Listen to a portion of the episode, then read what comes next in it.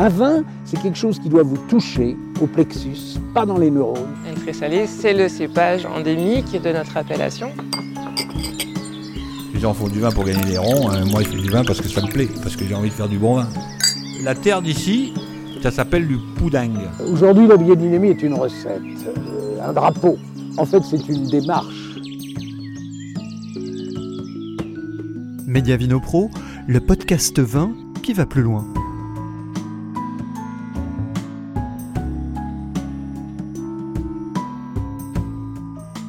Lorsqu'il a mis le pied dans la liane d'une vigne parisienne il y a 28 ans, Patrice Bersac ne s'imaginait pas que le destin de sa vie en serait changé.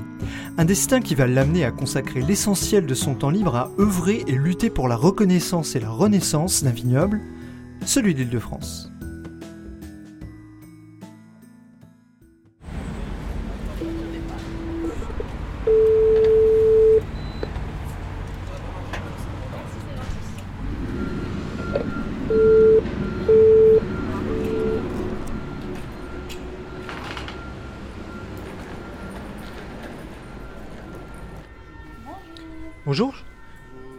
Cherche à, à voir monsieur Patrice Bersac. Il est dans la salle là-bas, je pense que je vais vous accompagner. Ça va? Vous avez rendez-vous avec lui? Oui, tout à fait, oui. Je crois qu'on est au bon endroit. C'est parfait. Ça va Fabrice? Bonjour Patrice. Bonjour. Comment ça va? Ça va Donc Patrice, on est devant une, une carte où il est mentionné découvrir la vigne et le vin en, en Ile-de-France. Tu es vraiment la cheville euh, ouvrière euh, de la renaissance du vignoble francilien. Je pense que euh, personne ne dira le contraire, même si tu, évidemment on n'est pas seul dans ce genre d'aventure. Tu as clairement, euh, je pense que c'est une, une tranche de vie un petit peu tout ça pour toi. À l'heure actuelle, c'est un peu plus de 20 ans de combat maintenant, puisque nous avons démarré en janvier 1999, ici dans Paris, hein, au bistrot de Couzet, il s'appelait ainsi à l'époque, euh, en réunissant donc euh, quelques professionnels du vin, quelques amateurs éclairés, quelques décideurs, pour étudier ce que l'on pouvait faire à partir des vignes qui existaient à l'époque euh, en Île-de-France, qui avaient une belle euh, valeur du point de vue technique par euh, la plantation, les cépages, euh, la conduite de la vigne et la vinification qui était faite. On voyait qu'on arrivait à faire de très bons vins. Et ces vignes-là nous ont servi de, support pour démontrer que nous pouvions avoir des vignes saines, des vignes bien conduites, et nous pouvions faire de très bons vins en blanc, en rouge, en rosé. Et même, euh, certains faisaient des vins effervescents qui avaient quand même beaucoup de charme. Et c'est avec ces produits-là que nous avons pu euh, déposer notre dossier d'indication géographique protégée à l'INAO en 2013. Et en janvier euh, 2014, le 22 janvier, ce jour-là, le comité national des IGP vins et cidres de l'INAO s'était réuni, a examiné euh, notre dossier et a retenu ce dossier en disant qu'il fallait que l'on procède à l'enquête telle que c'est prévu. Et donc, en avril 2014, nous avons reçu la commission d'enquête de l'INAO, trois vignerons professionnels, trois vignerons du Midi. Alors, c'était très impressionnant. hein. Nous étions à Suresnes, euh, au milieu de cette très belle vigne, à partir de laquelle on voit bien la Tour Eiffel.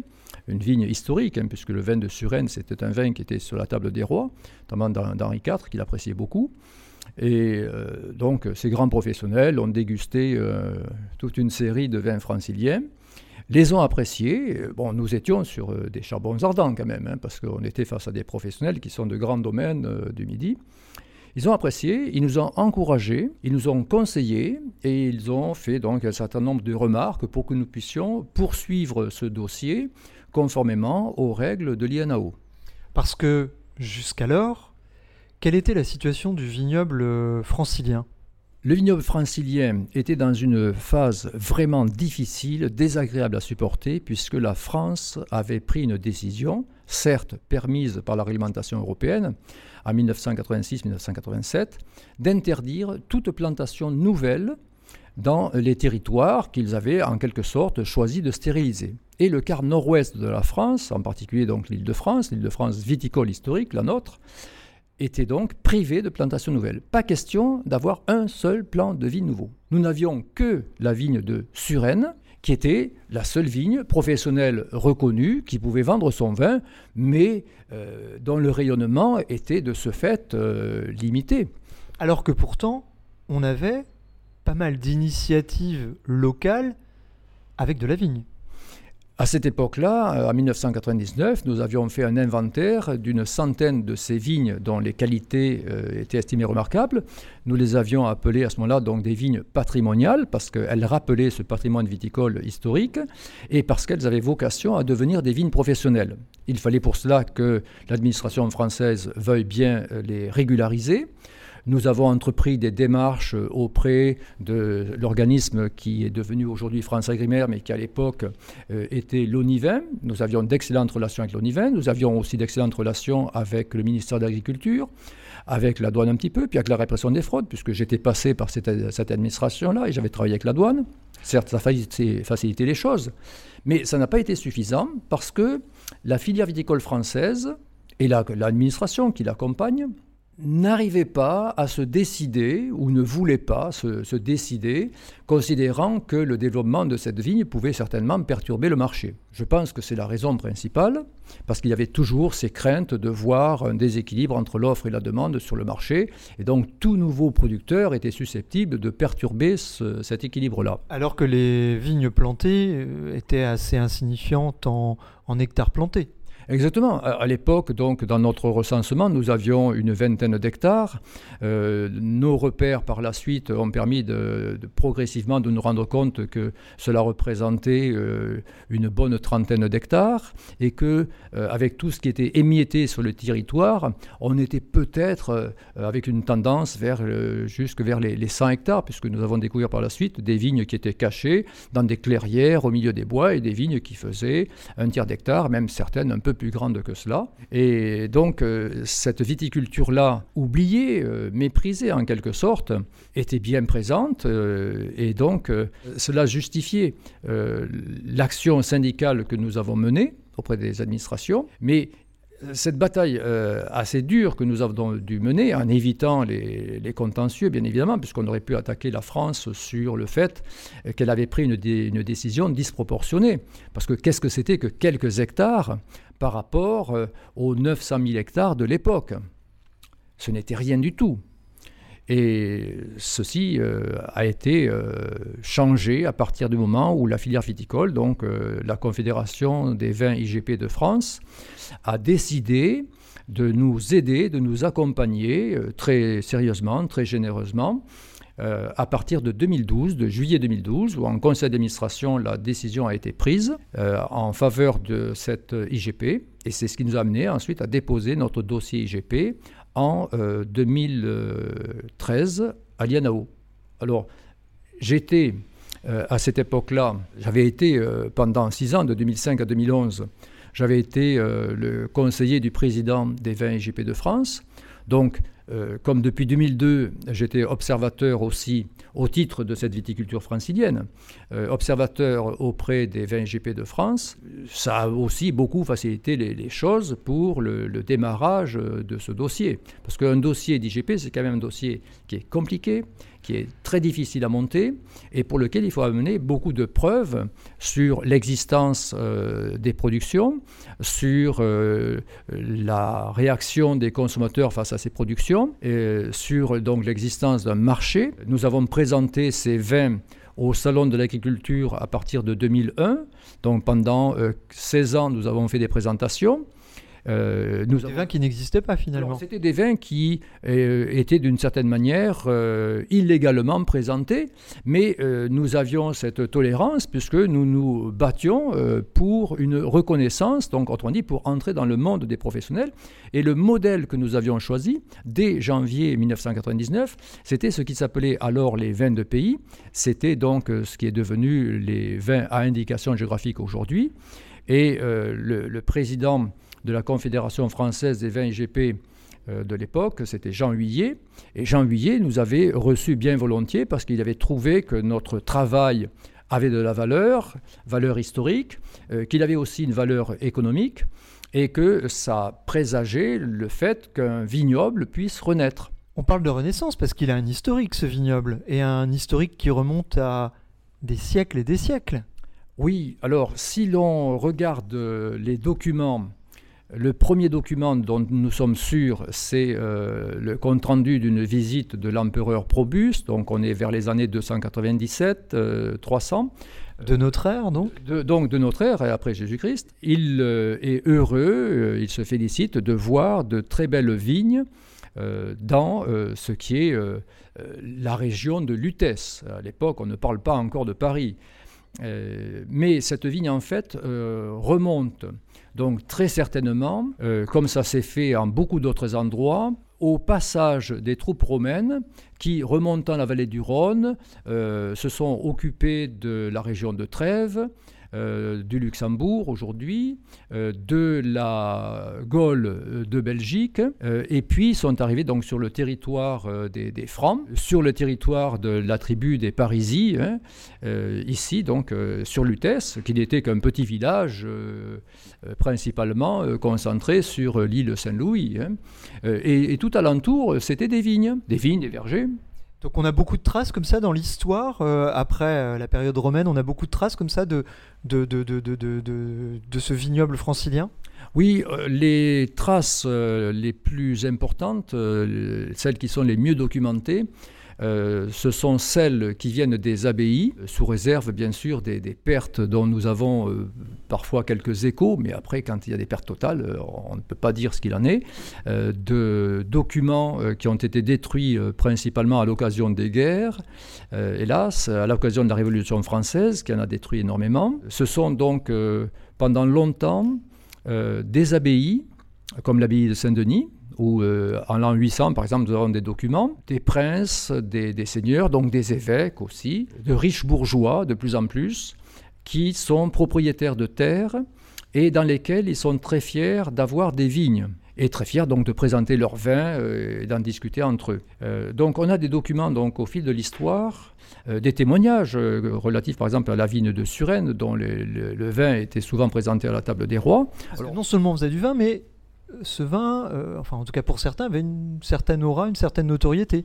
Alors, euh, ce qu'il faut euh, que l'on comprenne quand on fait l'analyse des sources historiques avec l'aide par exemple de l'historien Marcel Lachiver ou du géographe Roger Dion qui ont écrit des ouvrages énormes sur la viticulture en Ile-de-France, mais en particulier sur l'Île-de-France, surtout pour Marcel Lachiver, c'est que ce vignoble-là a été longtemps le vignoble le plus important en superficie, mais à cause du pouvoir qui s'y concentrait, et le vignoble le plus réputé, mais aussi de fait parce que le pouvoir s'y concentrait, et ces vins étaient euh, vendus, euh, présentés euh, dans toutes les cours d'Europe de, l'époque. Donc c'était ce fameux vin François, François qui était la référence avec euh, certes ses forces et ses faiblesses. Hein. Ce n'étaient pas des vins, d'après la littérature bien évidemment, comparables à ceux que l'on fait aujourd'hui, surtout euh, ceux qu'on fait depuis ces 40 dernières années, avec le réchauffement climatique, mais aussi les perturbations climatiques qui sont arrivées.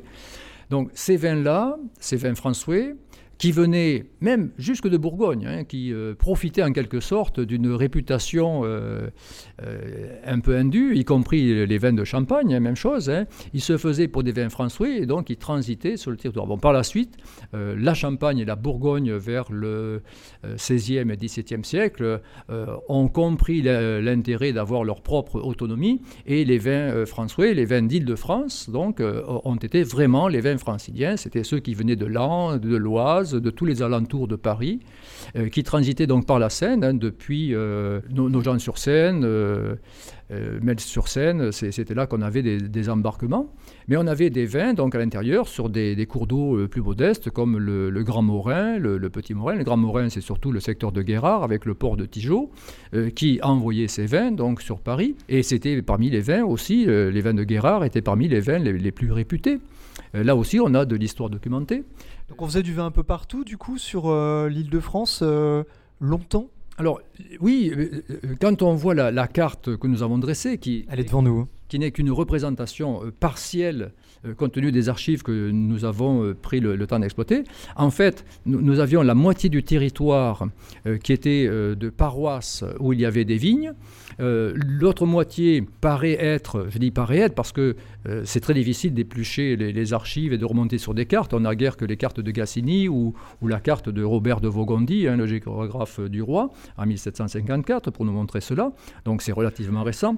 Mais on avait des, surfaces forestières qui étaient énormes, mais à l'intérieur desquelles il y avait des petits villages, des petits hameaux, où il y avait euh, presque toujours quelques vignes. L'histoire donc en témoigne, tout simplement parce que euh, la religion chrétienne est le principal véhicule et utilisateur de la vigne, à cause de son symbole et à cause du vin qui est nécessaire pour la messe, principal vecteur de, la diffusion de la vigne euh, dans le monde, voir le livre de Jean-Robert Pitt, hein, le, désir du vin, qui est un, livre remarquable euh, que je conseille euh, pour la culture qu'il apporte. Et euh, pour l'île de France en particulier, donc ce, développement-là a été vraiment euh, euh, concentré entre les mains à la fois euh, des responsables ecclésiastiques et de tous les responsables civils, euh, de tous les princes euh, et de tous les responsables qui avaient un certain pouvoir économique, hein, beaucoup de bourgeois, de marchands, donc ont contribué à, cette diffusion et, à cette renommée.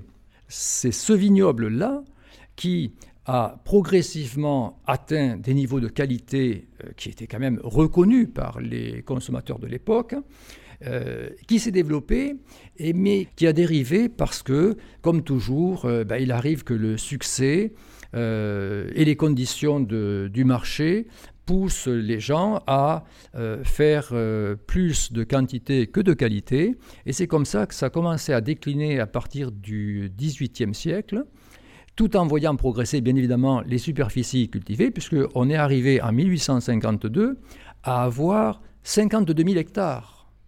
Le maximum, aujourd'hui, ça fait euh, deux vignobles voisins réunis, euh, Champagne et Bourgogne par exemple. Donc 52 000 hectares. C'est les 52 000 hectares plantés. Voilà. On est à quelle période? Voilà. Donc les 52 000 hectares plantés, nous sommes au milieu du 19e siècle, en 1852. Donc là, c'est facile de se rappeler, hein, d'après les statistiques de Marcel Dachiver, qui sont très précises. Donc euh, 52 000, 1852. Ce vignoble-là euh, va décliner, mais très brutalement, avec euh, la concurrence des vins du Sud qui arrivent avec les voies de chemin de fer toutes nouvelles, donc de 1850, 1852, 1855. Donc euh, on commence par morceaux petit à petit avec euh, les, vignes qui vont, les vins qui vont remonter du Midi. Donc premier choc du point de vue économique.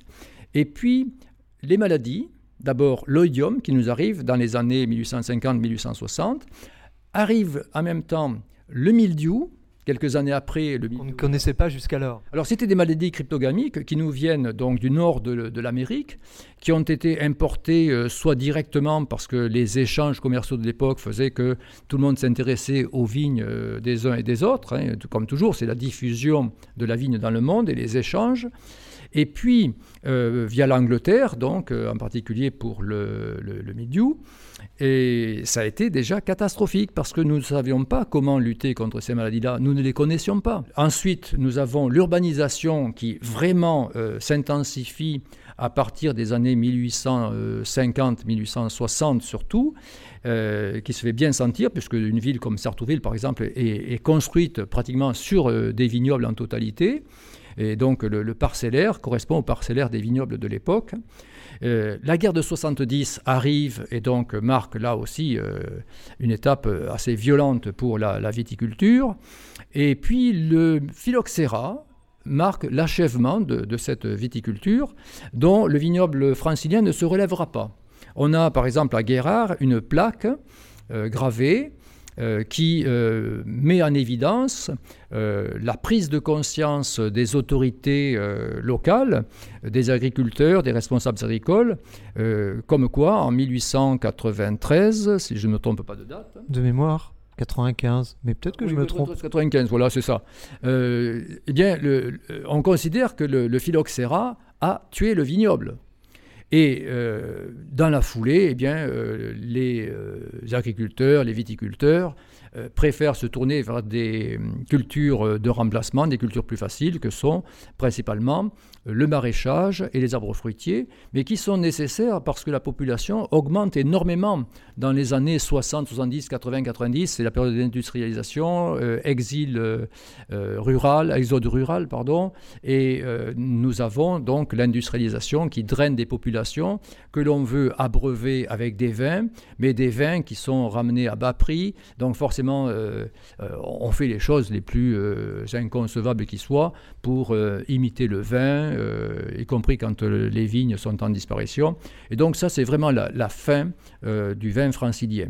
Mais on se retrouve donc au début du XXe siècle avec un vignoble quasi inexistant. Oui, alors au tout début du XXe siècle, on n'a plus que quelques centaines d'hectares qui s'effilochent au fil du temps, dont il reste des traces euh, en certains endroits où il y a encore de très vieux pieds de vigne, euh, il y a des endroits en forêt où, par exemple, euh, on a retrouvé, notamment dans l'ouest parisien, c'était vers Saint-Martin-la-Garenne, entre autres, donc un peu de, de vignes abandonnées dans la forêt.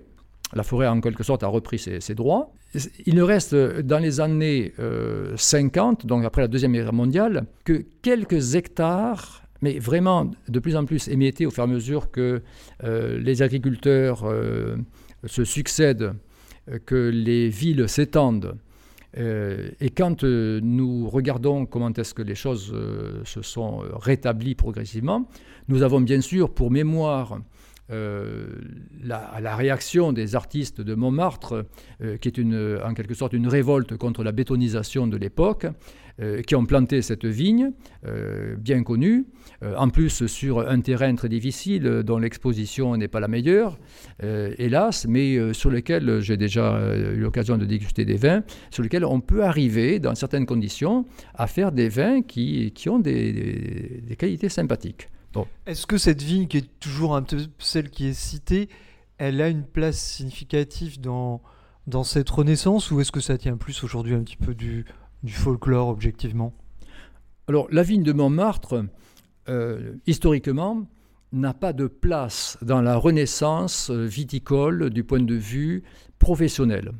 Elle est toujours restée avec euh, des aspects euh, qui sont liés au monde des, artistes, qui, ont toujours eu le, plaisir de faire la fête avec cela. Mais c'est surtout la vigne de Suresnes euh, qui est plantée en 1963-1965.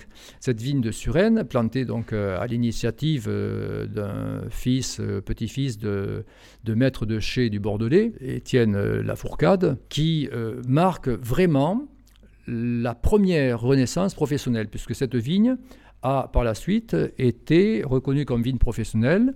C'était pendant des années donc la seule qui avait l'autorisation de vendre son vin en Ile-de-France. À partir des années 70 de mémoire. Hein. Voilà, euh, les années 70 euh, ont été celles d'une bataille pour cette, euh, cette commune. et donc l'obtention de la capsule représentative de droit, qui est, le, signe extérieur. Le Graal oui, alors à l'époque c'était le Graal. Maintenant le Graal c'est l'indication géographique protégée qui a été obtenue en mai 2020.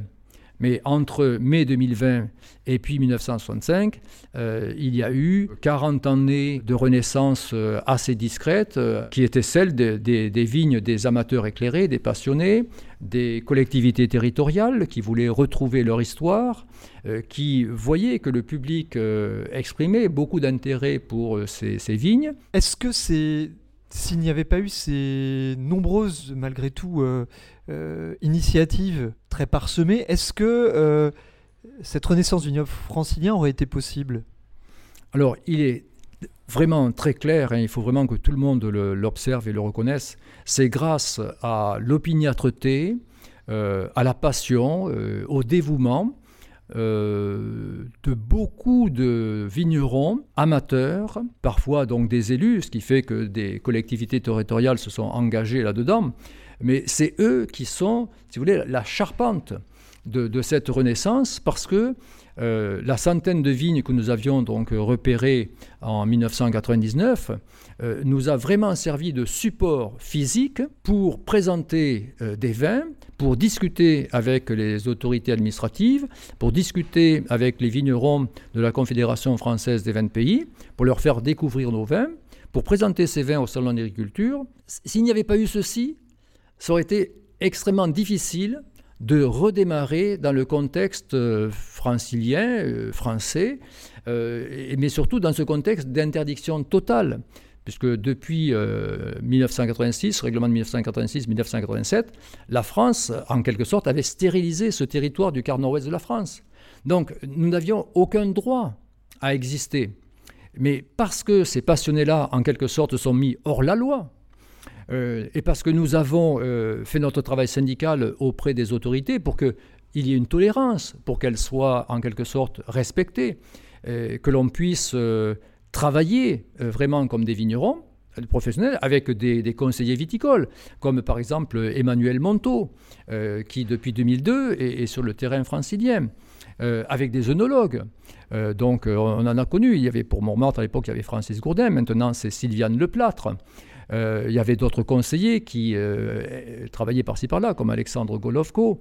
Euh, mais il y avait des vignerons qui ont pris les choses en main de manière très sérieuse, comme Daniel Kissel, par exemple, à Guérard, quelques autres vignerons dans des, communes aux alentours de, Paris, comme à, Liverdy, par exemple, mais des, élus se sont vraiment penchés sur leur histoire, comme à Épinay-sur-Seine, à Colombes, à Sanois, à Argenteuil, euh, je citais Saint-Martin-la-Garenne, des vignes comme à Saint-Fargeau-Ponthierry.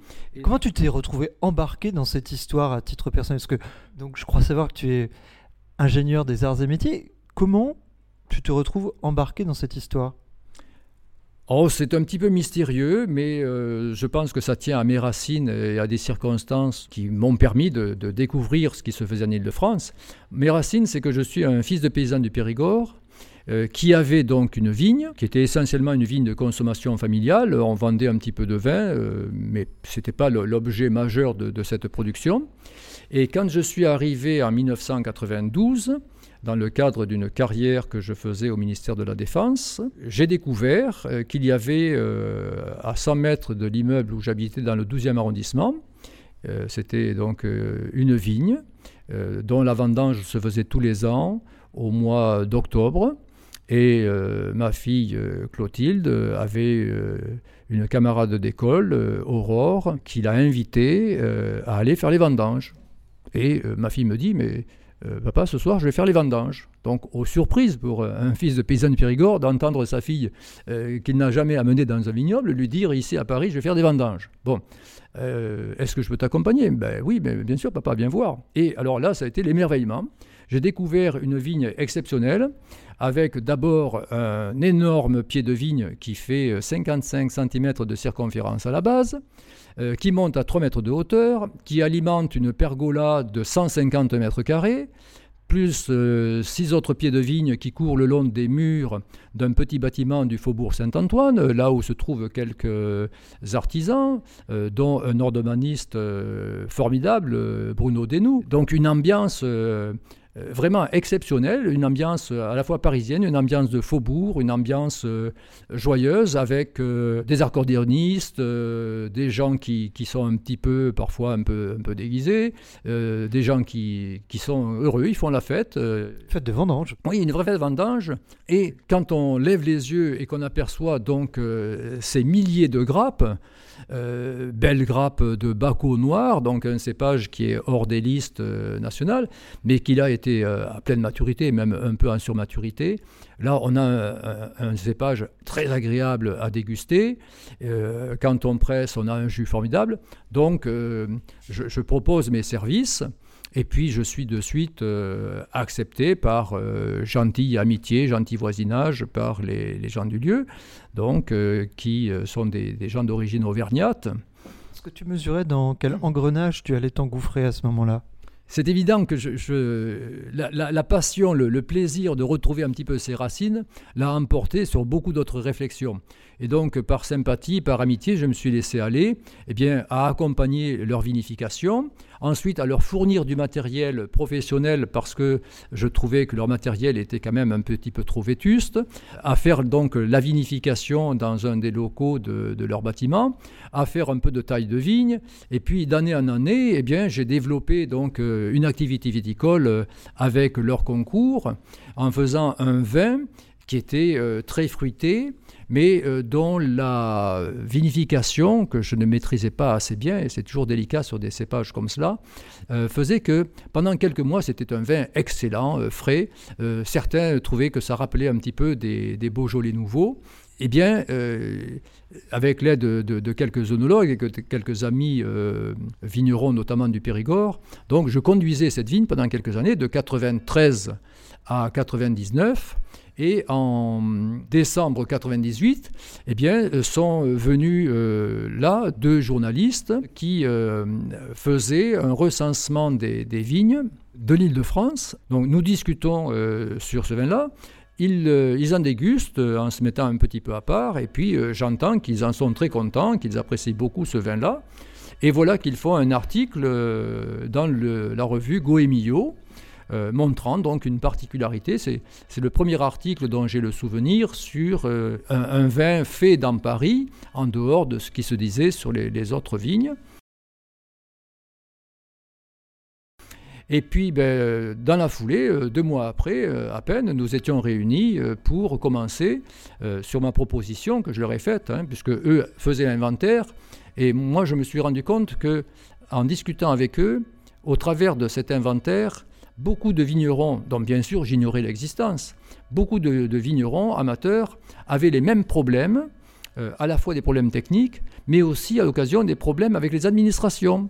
La douane, par exemple, avait obligé un vigneron qui voulait simplement déplacer euh, 3 hectolitres de son vin euh, depuis le lieu où il avait vinifié jusqu'à la place du village, parce que c'était une fête des vendanges qui s'organisait là.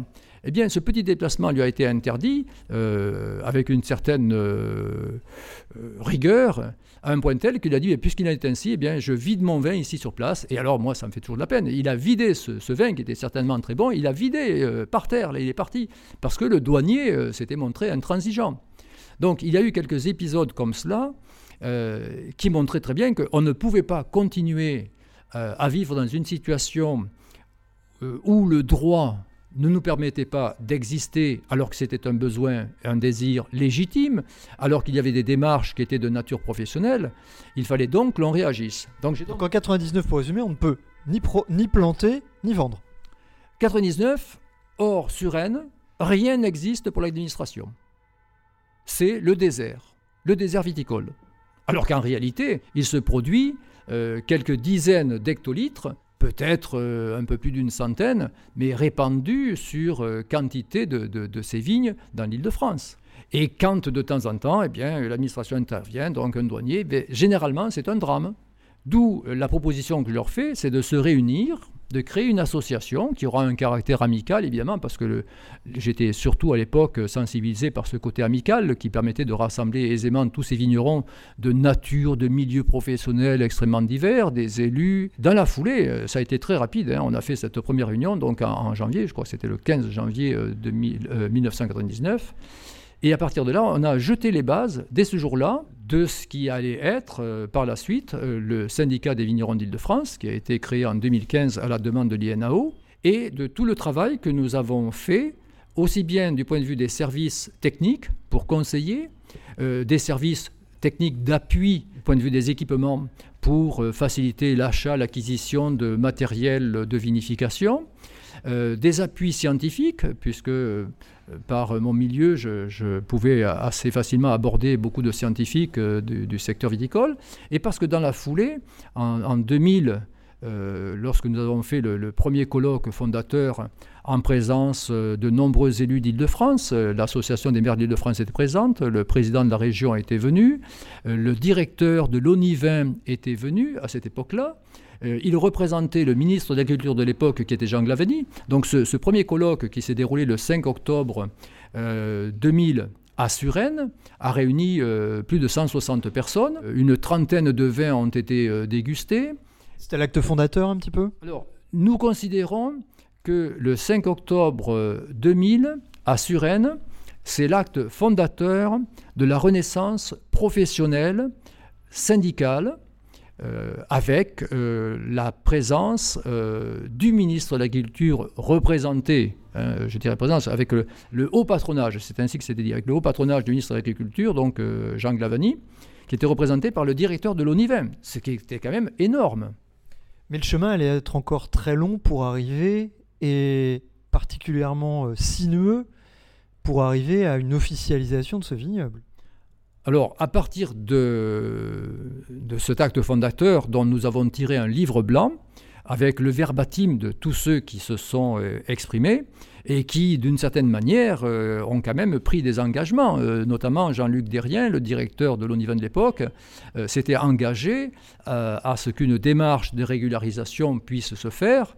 Et fort, en quelque sorte, de ces paroles très encourageantes des uns et des autres, nous avons commencé un parcours que dans ma grande naïveté, euh, mon inexpérience, euh, des arcanes administratives du monde viticole, euh, je pensais faire en 3 ou 4 ans. non, il a fallu, je dirais, 12 ans pour qu'on arrive à débloquer le système, à faire en sorte que la filière viticole elle-même s'engage pour nous soutenir, et que l'administration, ensuite, dans la foulée, euh, comprennent qu'il y avait là un phénomène qui était irréversible, qui était irrépressible, et qu'on ne pouvait que l'accompagner. Pour résumer, la France euh, n'était pas, ne respectait pas le droit européen. Alors, euh, si la France respectait le droit européen, mais elle avait choisi dans le droit européen la solution la plus dure euh, qui, très souvent, euh, les solutions les plus dures sont souvent les solutions les plus absurdes. Euh, quand il s'agit de liberté d'entreprendre, quand il s'agit de répondre aux besoins des consommateurs, ce n'est jamais les solutions dures qui sont les meilleures. Loin de là, on l'a bien vu pour cette affaire. D'autant plus que quand nous présentions nos vins illégaux au sein de l'agriculture, en 2009, nous avons commencé une pétition dans laquelle nous demandions explicitement, c'était très clair, à ce que euh, nous ayons le soutien du public pour euh, euh, que naisse une indication géographique protégée qui soit la marque de cette renaissance professionnelle de la viticulture francilienne. Donc on a récupéré comme ça des signatures prestigieuses euh, d'élus, euh, de candidats bien sûr aux différentes élections qui étaient heureux de se manifester. Hein. Euh, donc je ne citerai pas de, de nom, mais nous avons eu du beau monde. Nous avons eu un futur Premier ministre, nous avons eu les présidents de région. voilà. Tout ça était en somme un appui, mais c'était insuffisant. Il fallait que l'on passe par les arcanes administratives, et d'où le travail euh, juridique que j'ai fait depuis le début. Hein. Donc notre référence euh, nous a aussi beaucoup aidé. Le fait que l'on veuille être des professionnels et engagés dans la voie de la qualité, puisque les 22 pays, c'était déjà la voie de la qualité, avec un espace de liberté important. Et donc, euh, ce passage par les, arcanes administratives, eh bien, s'est fait non sans douleur, puisque nous avons été amenés à pas mal de, de remises en cause, d'abord dans nos structures, euh, mais aussi euh, dans euh, l'obligation de, respecter des pratiques administratives relativement lourdes, dont l'allègement un jour devra, je pense, se faire. Si vous voulez, c'est dans un contexte où petit à petit, à la fois des amitiés, de bonnes relations se sont nouées, puisque depuis 2002, j'étais présent comme représentant de ce qu'était à l'époque les vignerons franciliens réunis, J'étais le représentant donc de, ce syndicat, euh, un peu particulier, c'est vrai, euh, auprès de la Confédération française 20 pays. Depuis 2002, j'ai suivi quasiment tous les conseils d'administration. Là, actuellement, j'ai plus de 170 conseils d'administration euh, derrière moi. Je, suis donc aujourd'hui le, plus ancien de ceux qui sont présents au conseil d'administration de, de 20 IGP aujourd'hui. Et malgré tout, donc, euh, tu as passé, euh, euh, tu as réussi à mieux comprendre tous ces rouages pour arriver à une reconnaissance officielle. Il y a très peu de temps finalement. Oui, alors l'avantage d'être présent à la Confédération française des, des, 20 pays, puis quand elle devient en 2011 la Confédération des 20 GP de France, l'avantage c'est qu'on tisse un réseau de relations énorme. Indispensable oui, mais totalement indispensable, totalement indispensable, avec euh, les administrations, avec les représentants de la filière viticole dans leurs différentes euh, institutions, avec euh, France Agrimaire, avec l'INAO, avec l'Institut français de la vigne et du vin, avec l'INRAE. Donc, dans le monde scientifique, dans le monde administratif, dans le monde politique, un réseau de relations se met en place, y compris au niveau européen, puisque j'avais la chance par mon travail d'avoir travaillé à Bruxelles, donc j'ai pu aussi euh, tisser des relations avec la Direction générale de l'agriculture, et aussi, ne l'oublions pas, avec l'Organisation internationale de la vigne et du vin, qui nous avait accueillis pour un de colloques, nos colloques, pardon, et qui nous a même accueillis pour une présentation spéciale lors d'une soirée pour euh, présentation de, nos vins. Et euh, avec cet ensemble-là, nous avons pu euh, montrer à la fois la crédibilité de notre projet, notre volonté, notre opiniâtreté, d'une certaine manière aussi notre entêtement, hein. euh, mais nous avons pu aussi mieux approcher et comprendre à la fois la réglementation viticole européenne pour obtenir le droit d'exister, pour obtenir une reconnaissance et pour que les producteurs puissent se syndiquer défendre leurs produits, et c'est ce que nous faisons avec le syndicat des vignerons d'Île-de-France depuis 2015. Et la reconnaissance, elle arrive quelques années plus tard. Alors, depuis 2012 jusqu'à 2020, euh, donc 8 ans se sont écoulés. 8 ans de travail euh, très intense avec des responsables de l'INAO euh, qui nous ont vraiment bien guidés, bien épaulés, avec les responsables, par exemple, du comité national des vins IGP de l'INAO, donc euh, le, premier qui a donné le feu vert, ça a été Jacques Gravejal. Jacques Gravejal qui est le, patron euh, de Pays d'Oc. Un Pays d'Oc dont le succès mondial est, remarquable. Donc c'est Jacques Gravejal qui le premier a dit euh, oui Patrice nous sommes d'accord pour aider à la renaissance donc du vignoble francilien nous allons t'aider à avoir une indication géographique protégée c'est le premier donc ça s'est passé en juillet 2012 tout le monde n'a pas été aussi bienveillant ah, il y a bien sûr dans le monde viticole euh, une image que j'aime bien volontiers dire, c'est que on aime bien lever le coude avec un verre à la main, et ça c'est le côté sympathique et agréable, mais il faut se méfier de ce que fait l'autre bras qui se lève, dont le coude n'est peut-être pas forcément euh, si bienveillant que ça. Voilà. Bon. Mais ça fait partie, je dirais, de la patte humaine, c'est le côté humain, profondément humain. Donc euh, bah, il faut, il faut s'adapter à tout ça, il faut arriver à jongler. Pour ma part, avec euh, tous les amis vignerons, hein, qu'il faudrait que je cite, hein, ceux qui, depuis le début de l'aventure, m'ont accompagné jusqu'à aujourd'hui. Donc je pense en particulier à, Patrice euh, Boudigna, euh, qui est donc l'un des premiers, euh, Emmanuel Monteau, ensuite il y a eu euh, Daniel Kissel, puis encore bien d'autres, la, liste serait, longue à faire de, ceux qui m'ont accompagné, qui m'ont réellement soutenu, hein. parce que là aussi il faut, bien voir que ce, travail-là repose quand même énormément sur la bonne volonté des gens, sur leur, passion, sur le, leur temps alors du temps, alors du temps énormément. Alors là, c'est oui, ça, vous avez tout à fait raison d'insister parce que pour moi, ça représente euh, chaque année entre 1000 et 2500 heures de travail, rien que pour la partie syndicale et la partie technique. Et donc, oui, pour revenir à, cette reconnaissance, elle arrive quand? Et ça fait quoi après 20 ans de combat? Si vous voulez, le, premier acte euh, important, euh, ça a été donc le 22 janvier 2014. Et à partir de là, nous avons eu trois périodes dans lesquelles nous avons eu ce que nous appelons une procédure nationale d'opposition.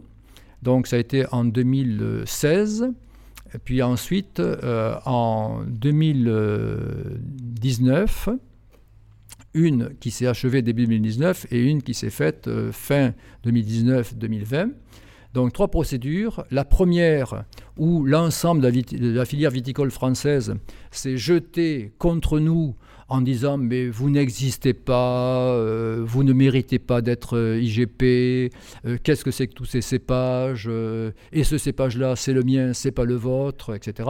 Donc nous avons passé un temps énorme à répondre à toutes ces oppositions-là, qui étaient des oppositions très souvent, euh, mais sans aucune motivation juridique. Ensuite, il y avait des questions sur le territoire. Certains ont dit Ah, ben écoutez, là, vous mordez un petit peu sur notre territoire, euh, on aimerait euh, quand même que vous le laissiez tranquille pour nous et nous seuls.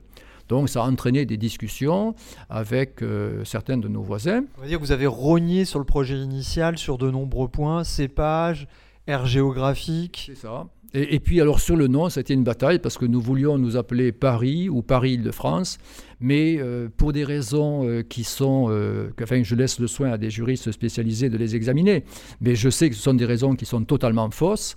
on nous a en quelque sorte enlevé le mot Paris. Bon, donc on ne s'appelle que Île-de-France, mais nous avons quand même Paris en dénomination géographique complémentaire. Bon, donc ça, ça rattrape.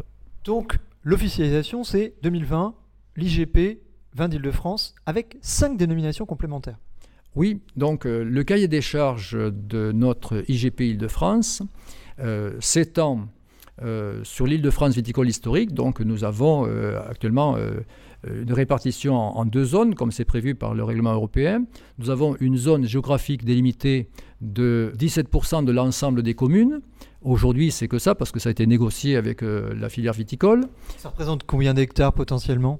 C'est pas tellement sur ces 17% de communes que ça va jouer. Le potentiel, c'est surtout sur euh, l'ensemble du territoire, c'est-à-dire sur ce territoire qui va de Beauvais à Provins, de Dreux jusqu'à là, en passant par Paris, euh, cette île de France viticole historique. Nous considérons que là, il est raisonnable d'envisager un millier d'hectares, donc dans les années 2030-2040 sous réserve qu'il n'y ait pas de bouleversement climatique, puisque nous avons vu cette année que euh, ces gels et puis euh, ces perturbations euh, avec les, pluies et le froid à un moment donné ont quand même refroidi certains agriculteurs céréaliers ou betteraviers qui préfèrent en quelque sorte la tranquillité de la production de céréales ou de betteraves à la dureté du travail du vigneron quand même. Hein. Ils ne sont pas du tout habitués à ça.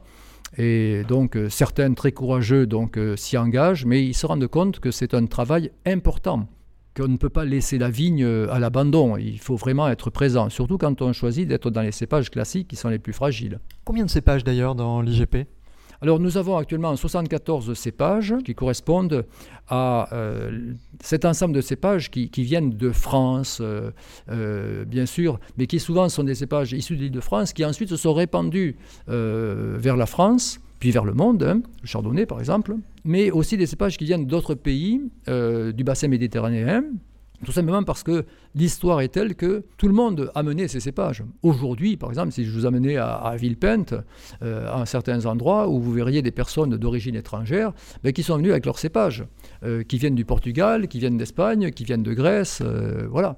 Et puis ben, ça pousse, et puis ça fait de bons raisins, et puis les gens se régalent, et certains donc en douce vinifient, et même certains distillent. Bon, euh, ce qui montre que euh, le côté humain, euh, dans son côté pionnier, passionné, se moque pas mal des lois. En tout cas, 74 cépages, plus des cépages résistants, hein, c'est ça? 74 cépages, et puis les cépages résistants qui vont arriver. Et nous pensons que là aussi, il y a une évolution qui va se faire. D'abord, les cépages résistants, c'est quelque chose qui va être incontournable. On les appelle aussi les cépages Piwi, hein, qui viennent de l'acronyme allemand Pils Widerstandsfähige. Euh, c'est-à-dire euh, cépages totalement résistants aux maladies dues aux champignons. Euh, donc les, les les cépages résistants, c'est vraiment l'avenir. Et il y aura forcément une liste d'une dizaine de cépages qui va arriver maintenant, mais par la suite, ça va aussi augmenter, puisque c'est l'avenir, donc c'est incontournable. on ne peut pas imaginer que dans une zone urbaine comme l'est euh, l'île de France, on traite, comme on le fait aujourd'hui euh, dans le vignoble classique, euh, c'est insupportable pour la population. Nous avons eu déjà des, des remarques. Même quand on traite en bio, le fait qu'on traite, c'est déjà suspect, c'est déjà inquiétant. Alors que lorsque l'on a des cépages résistants, moi je l'observe sur les expérimentations que je fais, eh bien, j'arrive jusqu'à présent, sans aucun traitement, à avoir une récolte. Quand les conditions météo sont bonnes, du point de vue des dernières semaines, pour éviter des dégradations euh, qui virent souvent vers la pourriture. Hein. Mais moi, j'arrive quand même à faire pratiquement 100% de, ma récolte à chaque fois, avec des, raisins sains, donc sauf cette année où là, euh, les insectes piqueurs et suceurs sont, sont, venus, et ça a entraîné quand même une perte de 50% à peu près de ma récolte. Alors, 74 cépages, plus à terme une dizaine de cépages résistants, ça veut dire qu'on peut faire mille et un styles de vin sur l'île de France. Oui, cette variété de cépages permet à la fois quand on est en monocépage de les apprécier dans leur expression euh, fondamentale, totale, en lien avec le territoire. Donc déjà, on a une gamme de, de vins monocépages, mais on a aussi une faculté euh, d'assemblage extraordinaire, puisque euh, nous pouvons par exemple euh, avoir des raisins blancs, des raisins noirs euh, qui sont vendangés simultanément. Ça, ce n'est pas interdit donc par la réglementation, ce n'est pas interdit par notre cahier des charges, puisque ce qui est interdit, c'est le mélange des vins. Et ça, heureusement que c'est interdit, parce que là, on arrive à faire n'importe quoi. Non, on, a cette, cette possibilité, si vous voulez, d'avoir une grande diversité de profils aromatiques, mais tous, avec ce que l'on a observé jusqu'à présent, tous avec cette marque francilienne qui est une, Justement, j'allais dire quel est le dénominateur commun de tout ça? Et voilà, euh, le dénominateur commun de tous ces cépages vinifiés, soit individuellement, soit en assemblage, c'est que tous permettent d'avoir un fruité caractéristique donc, euh, de, de ce territoire de l'île de France, qui est un fruité plutôt assez fin, assez délicat, plus ou moins prononcé bien sûr selon les cépages hein, ou selon les, modes de vinification, mais toujours ce, ce fruité qui n'est pas le même de ce que l'on va trouver dans le fruité par exemple des vins du Midi ou des vins du Val-de-Loire. Et puis, on a aussi cette vivacité qui est liée à un petit peu plus d'acidité que dans les autres régions. Et là, il faudra peut-être qu'on fasse des études scientifiques quand même pour euh, affiner un petit peu la connaissance de cette acidité, mais qui donne une certaine vivacité. Et lorsque la vinification est bien conduite, on a un bel équilibre, si vous voulez, entre euh, les différents euh, composants du, du vin, donc euh, les acides, les alcools, les arômes, euh, donc qui fait ces vins assez charmants. Quand on est sur les vins rouges, en général, on a des petites notes fumées discrètes qui apparaissent. C'est lié au sol? Alors, pour nous, c'est difficile de, aujourd'hui, faute d'études scientifiques très poussées, de dire que c'est le sol ou le climat ou le lien donc entre le, cépage, le porte-greffe, le, sol et le climat. Mais euh, voilà, c'est quelque chose que l'on a observé et c'est pour ça que l'on on l'a mis dans le cahier des charges. Donc ça, c'est la caractéristique, voulez, euh, organoleptique euh, avec laquelle on décrit les vins franciliens. C'est ce qui fait leur identité. Et donc, de fait, euh, des, spécialistes, des, sommeliers, des meilleurs sommeliers du monde, par exemple, ont euh, dégusté nos vins. Euh, je pense à Jean-Paul Poutot, qui était un premier sommelier du, du monde, qui avait dégusté et qui avait dit, mais attendez, vous, vous avez vraiment une minéralité qui est spécifique à votre territoire. Donc, une minéralité qui est liée en particulier à, cette acidité, hein, qui est, c'est pas que de l'acidité, hein, c'est, quand même euh, un peu plus complexe que ça. Et donc, c'est aussi avec leur concours, hein, le concours de, ces grands dégustateurs, que l'on a pu affiner la description de, notre euh, production euh, en blanc, en rouge et en rosé. Parce qu'il y a donc trois couleurs. Concrètement, aujourd'hui, combien de domaines peuvent proposer des vins en IGP Île-de-France à la vente? Donc euh, aujourd'hui, nous sommes le 14 euh, octobre 2021.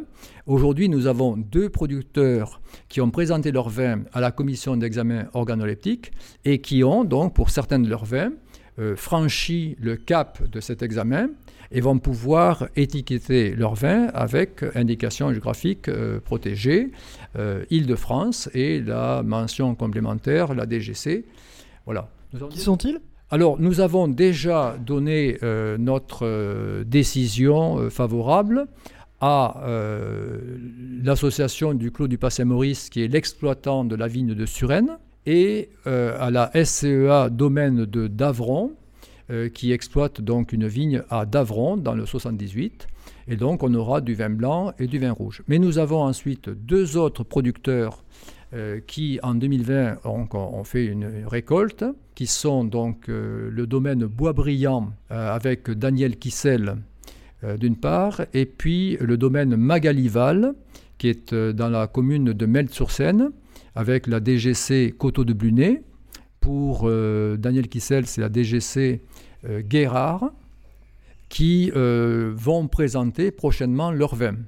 Donc vous voyez, les, gens sont quand même je dirais, attentifs euh, à bien faire leur travail de vinification, parce qu'ils veulent présenter à la commission, euh, si possible, ce, ce qui est le, le meilleur de leur production.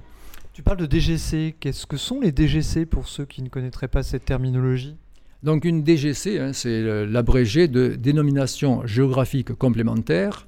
C'est euh, à l'intérieur d'un territoire qui est celui de l'Île-de-France, donc le, territoire qui est défini et qui est nommé euh, Île-de-France, il y a des secteurs pour lesquels nous estimons qu'il y a des particularités en termes de sol, de climat et de production avec euh, l'ensemble des cépages euh, ou, ou, tel ou tel cépage qui sont testés, qui méritent une reconnaissance particulière. Donc c'est c'est vraiment un lien spécifique que l'on observe, euh, comme c'est le cas par exemple pour Guérard ou le cas pour euh, les coteaux de Blunay, euh, c'est le cas aussi pour coteaux de Suresnes, Mont-Valérien. Euh, bah, il y a Paris aussi dans ces DGC. il y a Paris, mais pour le moment, dans la DGC, je n'ai pas de producteur qui soit en mesure de revendiquer sur Paris parce que les, les projets ne sont pas assez avancés, ils ne sont pas en mesure de présenter des, des productions. Il ne faut pas oublier que nous ne pouvons présenter une production que si l'on a atteint la troisième feuille. Donc, quand un, projet est planté, il faut déjà attendre trois ans. Aujourd'hui, concrètement, combien de, de, de projets euh, professionnels euh, sont sur les rails? À défaut d'avoir eu leur première récolte Alors, euh, je pense que l'an prochain, nous aurons euh, Shell et le Clos Ferrou euh, qui vont arriver, qui ne sont pas en DGC. Nous aurons Épinay-sur-Seine, nous aurons Courbevoie, nous aurons le parc départemental du Saucé. Donc, je, pense qu'on a donc ces quelques producteurs, plus d'autres producteurs dont les productions vont pouvoir exister à partir de 2022. Et, ensuite, le nombre va augmenter progressivement euh, chaque année. Et alors là, concrètement, en chiffres, ça représente combien de domaines Combien d'hectares plantés? Et puis à terme, ça représentera combien de domaines Combien d'hectares plantés? Alors aujourd'hui, donc au jour où je vous parle, nous sommes sur 30 hectares plantés euh, pour lesquels il y a des récoltes qui sont présentées. Bon, euh, il y a un domaine de 7 hectares qui, euh, hélas, ne peut pas présenter son vin, ce qui est dommage parce qu'on aurait été au voisinage de la quarantaine d'hectares. Mais l'an prochain, je pense que nous aurons une petite vingtaine d'hectares en plus. Donc l'an prochain, on devrait arriver dans les 50 hectares de manière à peu près sûre. Sous réserve que les gens se décident à revendiquer en IGP. Et puis je pense qu'on aura de l'ordre de 10 à 15 hectares de plus tous les ans pendant euh, à peu près 5 ans pour le moment parce que je ne peux pas aller trop vite puisque vous savez qu'il faut attendre 3 ans après la plantation et qu'aujourd'hui nous n'avons pas euh, la totalité des, des, hectares qui sont autorisés plantés. Et ça fait combien de domaines tout ça à peu près? Alors aujourd'hui on va être sur 4 domaines. Donc en qui pourront vendre. Ouais. en 2022, donc on sera sur quatre domaines. L'an prochain, on devrait être sur 10 domaines. En 2024, on devrait avoir, je pense, trois domaines de plus en 2024 dans ceux qui sont connus aujourd'hui du syndicat, notamment dans l'Aisne. Et après, après je ne peux pas vous le dire. Parce pas trop se projeter. Oui, oui. Merci de se projeter d'abord avec cette euh, faculté que les gens ont euh, de profiter des trois ans, une fois qu'ils ont leurs autorisations de plantation pour planter, et qu'il faut encore attendre trois ans. Donc moi, j'ai du mal à voir clair au-delà d'un horizon de cinq ans. Ça représenterait combien de bouteilles vendues à peu près à l'horizon 5 ans si euh, tu as des projections comme même, même si elles sont relatives évidemment? Euh, donc à l'horizon 5 ans, donc ça nous amène en 2026, donc avec des revendications, une vendange en 2026, revendications donc euh, dans l'année 2027. Je pense qu'on serait aux alentours de 60 à 80 hectares qui pourraient revendiquer, avec aux alentours 4000 bouteilles par hectare. Donc euh, ce serait dans les, mettons, 8 fois 40 000, c'est fait 320 000 bouteilles. Donc ça reste très modeste par rapport euh, aux 11 millions d'hectolitres euh, du Languedoc de, Pays d'Oc. Est-ce que c'est euh, utopique d'envisager une AOC un jour sur l'île de France ou des AOC Ça fait partie des projets. ceux qui sont dans les DGC donc, y pensent, nous en avons parlé, puisque normalement une DGC, c'est les prémices de ce qui peut devenir une AOC. Et la réflexion d'aujourd'hui, euh, c'est d'abord euh, d'asseoir euh, le travail des vignerons, leurs vignes, de les développer, parce qu'on sent très bien qu'il faut qu'il y ait une certaine vieillesse de la vigne, puisqu'on a, a, noté que c'est quand même sur des vignes assez anciennes que l'on a des particularités encore plus fortes qui apparaissent. Et puis en même temps, il faut que les vignerons, petit à petit, euh, arrivent à déterminer un petit peu euh, leur savoir-faire, leur facteur humain, euh, de manière plus euh, précise que ça ne l'est aujourd'hui. Donc c'est l'horizon de 20 à 30 ans. Donc tu en reprends pour 20 à 30 ans? Ah non, je pense que j'aurai passé le relais euh, d'ici là. Et toute l'équipe qui euh, travaille euh, autour de moi, donc là il y a une quinzaine de personnes dans le conseil d'administration élargi. Bon, je pense que là-dedans, certains vont prendre le relais parce que moi j'arrive maintenant à 70 ans. Donc euh, 20 ans de bataille et plus, euh, ben, à un moment donné, euh, on est content de passer le relais pour s'occuper des petits-enfants. Ça t'a fait quoi quand il y a eu euh, l'officialisation de l'IGP C'était vraiment émotionnellement, c'était fort ou c'était juste euh, le devoir accompli, le travail euh, qui portait ses fruits? Alors, le premier sentiment, c'est de dire ouf, enfin, l'ensemble des procédures administratives, l'ensemble des oppositions euh, cessent et on va pouvoir enfin respirer. Donc, c'est un soulagement d'abord. Ensuite, il y a la joie que l'on partage euh, avec tous les amis qui, qui sont dans ce combat. C'est le, début d'un bonheur euh, que l'on sent venir avec des productions, des bons vins, un marché, etc avec des prix de bouteilles qui devraient être rémunérateurs. Actuellement, il y a certains producteurs qui sont entre 19 et 23 euros la bouteille, ce qui est mérité vu le travail que l'on fait en Ile-de-France. Euh, mais j'en suis pas encore à des émotions très fortes, peut-être parce que je ne mesure pas encore tout ça, mais aussi surtout parce que je suis encore très très pris encore par euh, toute la partie administrative, toute cette partie relationnelle avec la douane, etc. euh, les lettres au ministère pour faire bouger les choses. Donc c'est oui, j'ai- j'ai encore le nez dans le guidon euh, de toutes ces affaires-là. Et, donc, euh, et puis je ne veux pas non plus me laisser aller comme ça à la joie. euh, je suis plutôt dans la phase du soulagement. Voilà. Je dis, ça y est, bon, le travail commence à porter ses fruits. Tous les camarades euh, qui sont avec moi là depuis le début, ben, ils commencent aussi un peu à souffler, ils sont, satisfaits. C'est du bonheur que l'on partage déjà entre nous. Et on verra si on arrive à faire quelques bonnes euh, opérations, quelques bons événements. Oui, là, je pense qu'il y aura de l'émotion. Mais bon, euh, allez, il faut avancer, je dirais, un jour après l'autre, progressivement, puis modestement, parce que ben, nous sommes juste au début d'une aventure qui, je l'espère, ben, durera très longtemps et sera très belle. Bon, Merci, au Patrice. plaisir et bon courage et félicitations pour euh, tout ton parcours. hein. Allez, Maë, au revoir. Bon, eh ben, on va quitter les lieux. Bon, mais je vais te raccompagner histoire de marcher un petit peu là.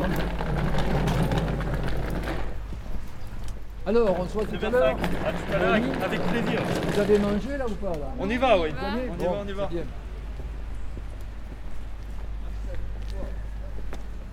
On va quitter la quiétude de ces lieux. Alors, je vais demander l'ouverture.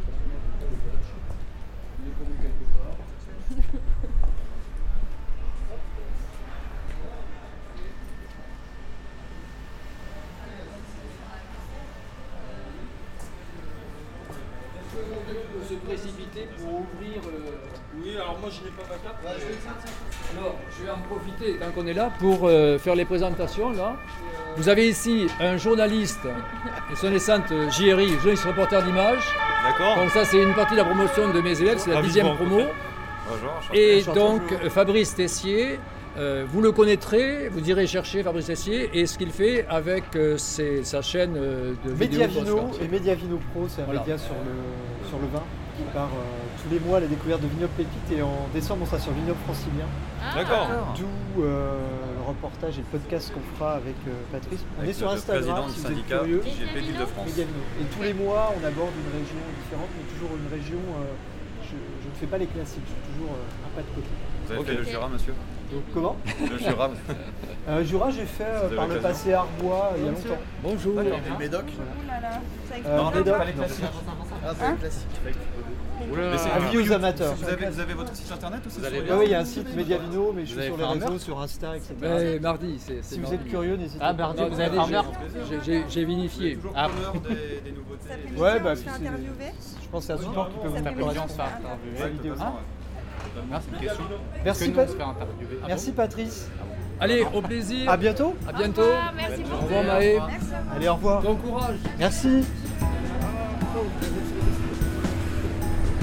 Patrice Bersac de la Treille de Vigne à l'IGP. C'était un reportage de Fabrice Tessier, mixage Mae Kubo. Ce podcast est disponible à la réécoute sur les plateformes Spotify, Deezer et Apple Podcast.